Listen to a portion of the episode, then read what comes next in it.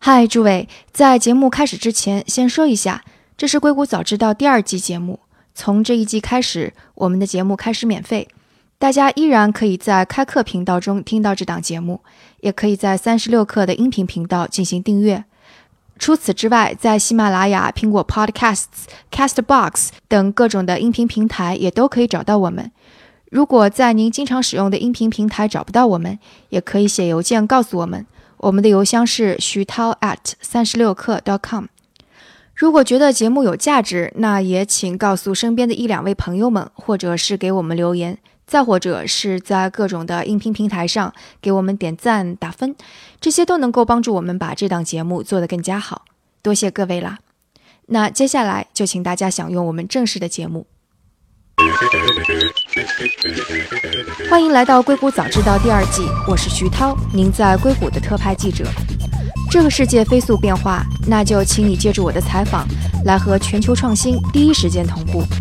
今天我们的关键话题是 AI 时代的职业生涯。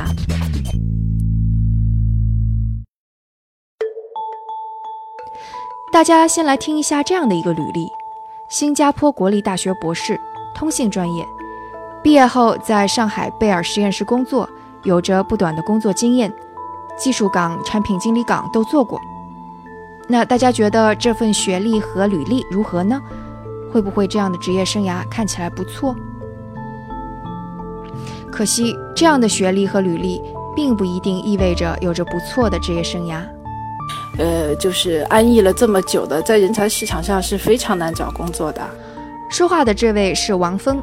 他就是这份学历和履历的拥有者，但在二零一五年，他的公司被诺基亚并购，很多产品线被砍掉。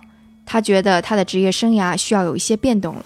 那时候很多产品线就都被砍掉了，我们这边其实呃就非常被动，就什么都得听诺基亚安排的，然后他们又挺不重视我们这一边的，所以整个呃工作环境就是感觉越来越没有生气了。当时就就一直在想着怎么去走出这个困境嘛，到外面去找工作什么的。但会恐慌吗？那当然很恐慌的。王峰是一个特例吗？他面临的是一个特殊的事件吗？或者可不可以把他遇到的困境只是归结于他所在的行业，或者是归结于这样一场不是很成功的并购呢？硅谷会告诉你。这样的事情会发生在任何人身上，即使你是斯坦福的博士。Change is such a common thing now, right? 现在变化是常态。我在博士、硕士，甚至是博士后时学了一些不同的东西，但很多现在都已经不实用了。例如，我在学计算机视觉时用的方法和现在完全不同。现在成功的计算机视觉系统多多少少都用了机器学习，因为效果能好上百倍。所以对于我而言，如果我现在要做一些和计算机视觉相关的东西，我必须懂得机器学习，并知道如何应用。说话的这位是 Christian Plagman，他的履历非常的耀眼。他做过斯坦福大学计算机科学的博士后，在 Google 是高级研发科学家，还领导过 Google VR 团队的建立。但是他也觉得技术飞速发展，一不小心技术就已经过时了，得不断的学习。那 LinkedIn 在硅谷的大数据分析科学负责人 Mike Lee 也这样说。啊，如果以我个人的经验来讲的话呢，就是我做这个数据分析跟数据科学已经做了整个我的 whole career，对吧？啊，甚至包括我的 PhD study 都可以算在里边。但是其实做的方法是在不断的演进的，用的工具、用的技术都是在不断的前进的。最近的话呢，在这个 technology industry 啊，我感觉可能平均每一年半吧，就是很多东西就完全变掉了。啊，就是咱们如果回溯一下的话，从 Hadoop 出现，对吧？这是我刚加入 LinkedIn 的时候，两千呃一零年、一一年的时候啊，Hadoop 现在是一个，就是当时开始变成主流的。那后来在这个 Hadoop 之上出现的这个 Spark，是吧？后来出现的这种 Presto，很多这种开源的这些技术啊，到现在更更先进这种 TensorFlow 啊，这种各种 Machine Learning 这种 Framework，其实也就是。最近这么啊四五年的这些时间是吧，在不断的这个变化，啊 AI 这方面就更更多了。从 TensorFlow 的出现到今天，每一个大公司基本上都有自己的这个 machine learning framework。我知道说到这里，可能很多人会觉得我要提出的是一个老概念——终身学习。在这几年，谈论终身学习的人并不少，很多人会在业余的时间听听教授们用更加通俗的方式讲讲经济学，或者看看哈佛教授的幸福课。这类的终身教育课程看起来更加像是大学中的通识教育，它看起来其实没有那么的枯燥，有时候感觉还挺有趣的。所以你会觉得这种的学习和高雅的消遣界限也没有那么大，但是我要说的终生学习却是那种依然需要通过毅力和努力的艰苦学习。因为过去这十二十年，industry 的 move 的速度超级超级快，整个科技行业的科技行业超级快，academic 的 progress 的速度呢？相对来说慢一点，就在学校里。对对对，他 progress，也就他教的很多东西离 industry gap 还比较大。嗯哼。那也就是说，在二者之间，那虽然学校里面在努力的培养很多人才，但是这个人才是赶不上这个社会需求的变化。说话的这位是硅谷初创猎头公司 Leapdog AI 的创始人刘友忠。他的公司是期望通过人工智能的方法来帮助人们寻找心仪的工作，并且接着更好地发展自己的职业生涯。他上面说的这个话，其实意味着很多我们在毕业之后需要学的东西，其实和学校里应该教的没有太大的差别，都还是需要付出时间、努力以及自制力。你可以说这是机遇和挑战并存。机遇在于公司依然需要大量的人才。他们甚至愿意出非常高的价格。Christian 会告诉你说，无人车领域现在正是这样的状况。There was not, there was not like a. 当时市场上根本没有足够的无人车工程师人才，但所有的汽车厂商都想涉足这个领域。他们都已经意识到了变革正在发生，他们需要建立无人车团队，也需要大量人才，但却不知道哪里能找到这样的人才。Know where to get those people from. 以及 Mike 也会提到说，大公司在人才战争中开出如此高的价格，以至于影响到了硅谷的房价。大家可能都知道，最近硅谷的房价涨得很快。其实，这个员工的工资的话，涨得非常快，是整个房价在往上这个飞速增长的一个一个挺核心的一个原因啊啊！实际上，现在一个最大的一个就是宏观上的一个问题就是。在某些方面需要的人才，它的供给是不够的，它的这个 demand 比 supply 要大很多。这个最好的一线的公司的话，啊，他们的竞争非常激烈。啊，我们说这几个最最一线的这些公司之间的话，他们不断的对人才的这种竞争，导致这个薪水的不断的一个提高，对吧？这对雇员来讲，有有这些技能的雇员的话是很好的事情。而在另外一边，一些大公司中，例如王峰所在的贝尔实验室，或者是美国电信运营商 AT&T。他们这些公司中虽然有着大量的高学历的工程师，但这些工程师的技能却无法满足这些公司的需求。AT&T 曾经非常清晰地对外披露过自己在这种情况下的劳动力问题。这家公司大约拥有三十万名员工。它一方面的问题在于，与 Google、Facebook 相比，这个公司实在没有什么吸引力，所以不断的有员工在流失。这个公司就不得不每年填补五万个职位，而且这种外部招聘来的人才非常的贵，现有的员工很容易就会表示不满。但另外一个问题在于，现有的员工的确没有公司所需要的那种技能。王峰事实上是意识到了这个问题，所以他面临的状况就是。在这样的风险和机遇面前，是应该留在原来的行业，看着这个行业慢慢沉没呢，还是应该去一个新的、对人才有大量需求的行业？像我们也有跳出去的，那就去看看别人都去哪里了。一般也都是在自己这个业界去跳槽，华为啊、中兴啊。但反正因为我对这个行业还是比较了解嘛，嗯。还是不太喜欢这个行业的这种，呃，已经形成的这种风气吧。所以我觉得还是应该跳到一个全新的领域去。最后，他决定自己要学习人工智能。但接下来遇到的一个问题是，他应该去哪里学呢？二零一六年初还在摸索阶段嘛，就不知道该怎么去进这个门，所以。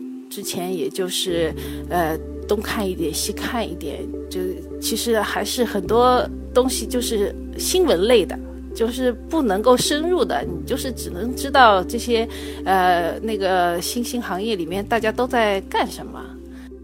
在之后，他从外甥女那里得知了一个在线学习网站 Udacity，中文名字是优达学城。他在毕业找工作的时候呢，我就会问他，我说：“哎，你你最近在学点什么东西？”他说他在学优大学城的一个计算机导论那门课程，他说呃讲的挺好的。他说他还在里面学一个机器学习。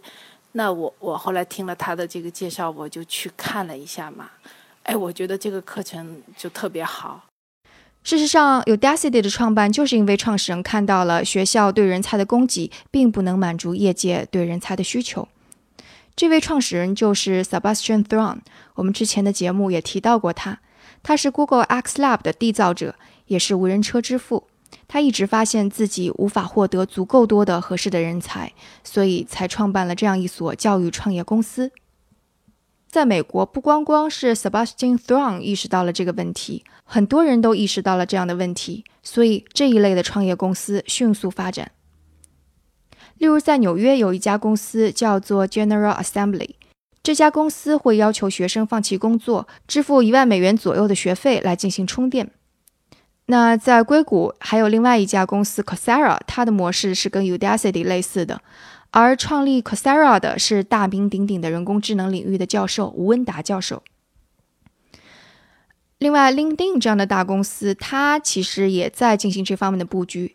LinkedIn 是世界上最大的职场社交平台，它是在2015年购买了在线培训业务 Linda，现在是通过一个名为 LinkedIn Learning 的服务提供课程。另外，还有一家公司叫做 Pluralsight，它最近已经准备上市了。那大公司，例如甲骨文、Oracle，或者是亚马逊的云计算部门，也都有相应的一些教育机构。所以这也就是说，其实这些机构、这些创业公司，他们都是发现了有大量的这种学习的需求，所以通过建立公司来为这种需求提供工具。这类的学习平台最初是在2011年、2012年大量涌现。但在刚开始的时候，大多数平台是将大学中教授的课程搬到了线上，不光光包括计算机科学这类的学科，也会包括文学、历史、哲学等等。那最著名的大概就是哈佛教授的正义课了。但经过这几年的实验，在线课程的提供者发现，这种的学习的完结率其实并不高，而且学生可能也觉得他们在现实世界中有着更加迫在眉睫的需求。这种的需求就是我要学到技能，然后马上使用。硅谷的教育创业公司其实是非常敏感的捕捉到了这个信息。Christian，也就是刚才提到的那位斯坦福博士后，他是后来成为了 Udacity 负责课程产品的副总裁。他是这么说的。我们不会盲目开设一门课程，也不会仅仅是出于学术上的兴趣去开课。我们总是会去问问业界，他们需要什么样的人才。我们和业界一直在交流，我们和亚马逊、Facebook、Google 的关系都很好，所以我们会去大公司，去那些需要招聘的合作伙伴那里。例如，当我们想要做安卓开发相关的纳米学位时，我们的第一件事就是去了谷歌，问问他们觉得什么样的技能是安卓工程师在工作岗位上所需要的。实际上，我们真的会站在一块白板面前，然后试图去搞清楚这个岗位上一个合格的人才需要具备哪些技能。搞清楚了这些，我们才决定我们会教什么样的内容。Yeah, and we hear from them. We hear from them. 我们能听到他们抱怨说，招聘到合适的人有多难。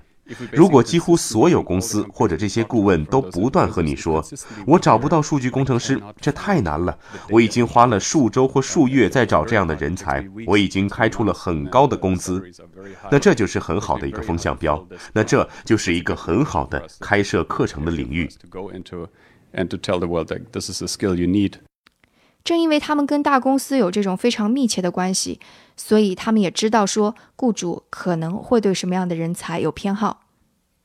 比方说，雇主会偏好非常有经验的人才。刘友忠说：“呃，尤其是跟 AI 有关系的。”公司需要的还是真正有经验的人。他就说不是特别有经，我们发觉很多人对没经验的人需求量是比较少的。所以你会看到这些创新教育公司也通常会设计实验的环节，让学生在学习结束的时候一定要做出一些真实的项目来。王峰事实上也很喜欢这种设计环节，人家那个课程学完以后有个项目设计啊，课程设计，然后把学到的东西再用起来。这种实用主义的做法当然是跟学校非常不同的。那除此之外，这些创业公司和学校不同的还在于，他们会不断的去进行迭代和调整，给予学生更加好的学习体验。We are a learning company, right? So we we know that we don't know. 我们自己也是一个学习型的公司，我们知道自己并不是知道所有的事情。所以，一个例子是，我们会听取学生的意见。在过去一年，我们收到了十三亿次的学生反馈信息，这些都是关于我们的课程项目或是我们的内容。所以，我们就知道哪里学生会觉得很好，哪里他们不理解。我们的系统会搜集这样的反馈，然后反馈给讲师，然后讲师会知道哪里讲得好，哪里学生不太理解，哪里是很多学生都不理解，他们就可以改善他们的授课。到一周后，他们又会得到八千多的反馈，他们就能知道，哦，现在情况好多了。这样的学习，事实上是让那些即使有全职工作的人，也能够保持日常的学习。所以，对于王峰而言，他并不需要像去学校一样拿出大块的整天的时间去学习。他有的时候会在工作时也看一下课程，而每天回家后是他的学习时间。事实上，这样将学习的时间打散，融入到日常的学习方式中，已经慢慢变得普遍。硅谷公司甲骨文是看到了这样的趋势，长期以来，他们会为用户进行培训，让他们能够更好地使用自己的产品和工具。以前这类培训很多都是线下的，在教室里发生的。但是按照甲骨文课程设计师何雪薇的说法，现在这种极其像学校的模式正在发生改变。就是我们之前的课程，呃，传授形式一个是 in class 的，还有一种就是说，就是在在就是把人组织到一个教室里边去，在在在教室里面，然后跟老师有同学有直接的这种互动。还有一种就是说，像这种开这种网网络会议式的那种，就是说也是一个老师在那儿，然后同学都是就是通过这种呃听课，但是人不用到课程里面的。但是现在这种课都已经很少了。首先就是 in class，就是来到教室的课几乎已经没有了。对，大概什么时候开始？呃，它是一个逐渐的过程。我觉得好像 我们之前在三番有一个这个这个点儿，是一五年的时候就没有了。旧金山一五年就旧金山没有了，就课堂就没有了。然后我们现在就是说，在总部在 Belmont 这个有一个有一个教室，这个教室就是我这几次去开会的时候，就像鬼鬼 鬼屋一样，就什么人都没有。之前是非常的火，而且就是门口要有 security，就是要保安要要查你的证，或者现在就属于你可以就进去，然后随便串教室，没有没有课在上的。嗯，这是为什么呢？这个应该就是大家现在首先就是如果有课的话，可能也就是在上这种就是通过这种视频会议这种开开的这种课，就是 LVC 这种性质的课。还有一种就是说，嗯，我觉得就是呃，就是技术发展了之后，就是像 Coursera 啊，然后 Udacity 啊，他们这种 training 实际上就是说已经把这种整个的这种 training concept 就是。它它其实有一种一种转变，就比如说之前大家可能会花五天的时间来 devote 这这样一个 topic，然后去学。现在大家可能就不会，就是说我愿意花这么长时间。他可能希望，比如说我五到十分钟学习一个 topic，啊，我今天我就这样了，然后明天我再五到十分钟看一个视频，做一个作业。他他的这种这种投入，他可能更愿意把它都分散到自己的日常的生活里面。尤其是我觉得是，嗯，对这种就成人的，就是这种在职的这种教育的这种冲击。因为我觉得在学校的话，大家大家来上学就是说，哎，我是要来学习。他有一个这个 mindset 已经 set 好，所以他愿意坐在那里，就是一直在上课。但是成人在大家本来上上班也工作也很辛苦了，这个时候他愿意在为自己的职业所花的额外的学习时间，可能更偏这种零散的这种，就是或者是根据心情，有时间学一学，没时间今天就休息。这样的话有更多的灵活性的这样一种学习方式。所以你们要做出什么样的转变吗？就是说，之前的实实验可能是两到三个小时一个 lab，现在所有的 lab 我们尽量保持在半个小时之内，然后半个小时就是之内，然后配一个这种，比如说五到十分，呃，三到五分钟的，呃，这样的一个教学的这样一个视频。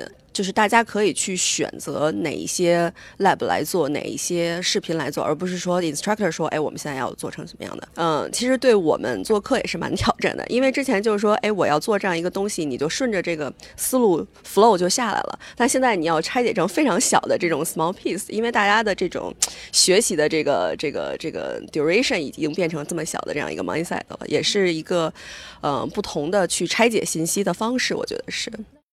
未来大学也一定会发生改变，因为一些教育者也在思考这些问题。像我原来在 Google 的老板，他回到了 CMU 做教授，他是 CMU 的 Computer Science 的 Dean。说话的这位是我们之前提到的 Leapdog AI 的创始人刘友忠，他提到的 CMU 是指卡内基梅隆大学。嗯，然后有一次我跟他聊，他说：“Richard，既然你现在做这一行，你觉得我应该做什么事情？”那我给他的建议就是说。呃，鼓励你的那些 professor 那些教授，让学生在课堂上做更多的 real life 的，呃，具有 real life 价值的一些 project，这样你的学生会能够更好的 get prepared，呃，为能够更好的准备，呃，准备到到工业界去了。和大学漫长的两三年甚至更长的学习时间不同，王峰自学了不到一年就开始出去求职。就是无人车，它不是有三个学期的课嘛？第一个学期学完，我在网上之前看到有一个优大学城的呃兄长，他也是学完第一学期的课，就在，呃，他是在宝马找到了一份无人车的工程师的职位，所以我就去请教他嘛，我说，我说。第一学期的学完了，我说能不能找工作了？他说可以。他说他就是只学了第一学期的课，然后就找到了宝马的这个无人车工程师的职位。那我就去找了。他很快就拿到了三个公司的 offer，最后我拿到了三家 offer 吧。一家是初创企业的，一家是呃咨询公司的，就四大里面的一家咨询公司的，还有一个就是这个阿里斑马，他做智能网联汽车的。王峰选择了第三个 offer，阿里斑马这家公司是阿里巴巴和上汽出资十亿组成的合资公司，而且他的工资要比以前高很多，听起来很不错，对不对？但在这个故事中，我还没有告诉大家王峰的另外一个信息。那现在，请大家猜一下他的年龄，然后在心里边默默的说出来。好，现在给大家揭晓答案。呃，我今年是四十六岁。在这样一个充满了性别和年龄歧视的社会，你能想象他遇到的心理压力和阻力吗？就是说，我在简历上我是不写自己的年龄和性别的，所以他们看简历的时候，首先一看哦，简历这边做了一些做了一些项目，然后这些项目，呃，描述的和内容啊，和他们要找的那个工作比较匹配，他们就会那个打电话约我面试嘛。当然一开始面试他们就很惊讶的说，首先就是说。没想到你是个女的，因为我这个名字王峰嘛，就有有很多男的也都是这个名字。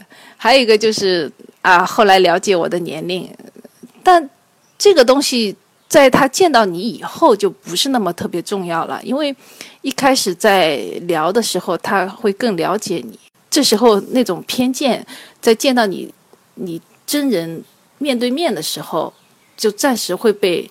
那个忘记，除非比如说面试的这个呃效果特别不好，那可能会加强他他这一方面的偏见。但如果面试效果好的话，那这个年龄性别就不是特别嗯重要了。如果面试效果好，年龄和性别都不是特别重要的。我非常喜欢这句话。事实上，我想王峰自己所具备的勇气和学习能力，都是雇主眼里的加分项。Leapdog AI 的刘友忠说：“因为技术变化如此之快，雇主希望自己的员工能够有快速学习的能力，所以很多雇主，包括他们自己，在招聘的时候都会将学习能力作为自己考察的因素之一。就包括我今天在我的公司里面，我最看重什么？就说，嗯，我说中文怎么说哈？呃，英文是 Are you willing to learn? How good are you learning? 那中文就是你这个人有多愿意去学习，然后呢，你的学习能力有多强。”那我们就在面试当中要尽可能想办法在这方面能够抓得起来。你就看到这个人是不断的在寻求新的挑战，这些人往往他学习意愿是比较强的。你发现这个人老是蹲蹲在一个坑儿里边蹲很久的，那种人往往说实在的，对这个时呃时代可能不见得是特别好的。就是你有可能在同一个职位蹲得久，但是你做的事情。会有不同的变化，甚至你可以你在跟他交流的过程当中，你 propose 一些新的东西，看他吸引的一个能力，这个人 mind 有多 open，然后 new information 来了，他能够有多好的吸吸接受，能够有多快的把你提供的新的信息 incorporate，就是把它综合掺合进去到他自己原来的一些思路里边，能够把他自己的思路变得更好，这就是一种学习能力的一种展示了。那说了这么多。这对我们个人而言意味着什么呢？我采访的那些人说的似乎都一样，非常明显，就是真的，如果不学就要被淘汰。对于尤其是科技工作者来讲的话，你要随时的就是不断学习新的这些东西，随时也去关注新的这些技术，必须天天学习。中国人的话，天天学习，哎，好好学习，天天向上，这是必然的事情。就是因为这个时代的变化太快了，那你不学，哪怕你今天是。业界的很牛的人，你一点不学，两年之后你一定落伍。We really after this lifelong learning。我们需要持续终生的学习。当然，这不仅仅是终生学习这几个字那么简单。Christian 说，这意味着我们要习惯一种新的生活方式，也就是在生活、工作和学习之间找到平衡。The way I see this is in the future. 我觉得在未来，你需要的不仅仅是在生活和工作之间找到平衡，你需要的是生活、工作和学习三方面的平衡，一直需要。而麦克里说，自律变得非常非常的重要。那些自律的人，即使人到中年，有了家庭或孩子的羁绊，也比那些不自律的、有着大把时间的单身年轻人表现得更好。啊，其实。人对人来讲，最重要的 discipline 实际上是很重要的，是吧？你可能有大把的时间，但是你怎么去花这个大把时间的话，你怎么有最高的这个效率？实际我看到很多。啊，在职场上做的很优秀的人，并不是说啊他的家庭会不好或怎么样，其实就是他怎么样去分配自己的时间，能够做得很好，在该做什么事情的时间，去用最高的效率去做这个事情啊。比如说，我知道很多人，尤其在公司里边的这个呃领导层的人，尤其是高管的话，很多人起得非常早。啊，那起得非常早的话，这段时间实际上是整个你一天中效率最高的这段时间。那你起来以后的话，可以去处理很多的工作，也可以进行一些一些学习。啊，那这段时间把自己的效率充分提升起来，实际上也让你的整个这个生活能够变得更更平衡，是吧？然后，啊，该去这个花这个家庭时间的时候呢，去把所有时间都投进去，而不是说，呃，跟跟这个 family 在一起的时候还想着很多工作上的事情，让两边可能都都最后不能达到最好的一个效果。事实上，王峰也的确是表现出了惊人的自律。因为我是天蝎座的嘛，天蝎座的人他本身性格是蛮自律的，就是我本来就就挺自律的，从来就不会说特别放纵自己。还有开放的心态也是被采访者经常提到的。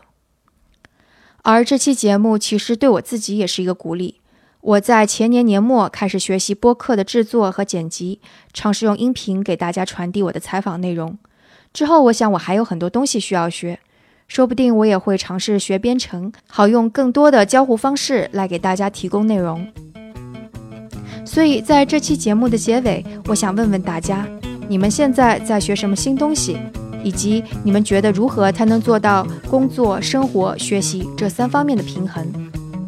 那请给我们留言或者给我写邮件，我的邮箱是徐涛的全拼 at 三十六课 .com。另外，如果觉得这期节目有收获，也请在音频收听平台上给我点赞或者打星，这有助于帮助更多人了解到这档节目。那这期节目就到这里，我们下次节目再见。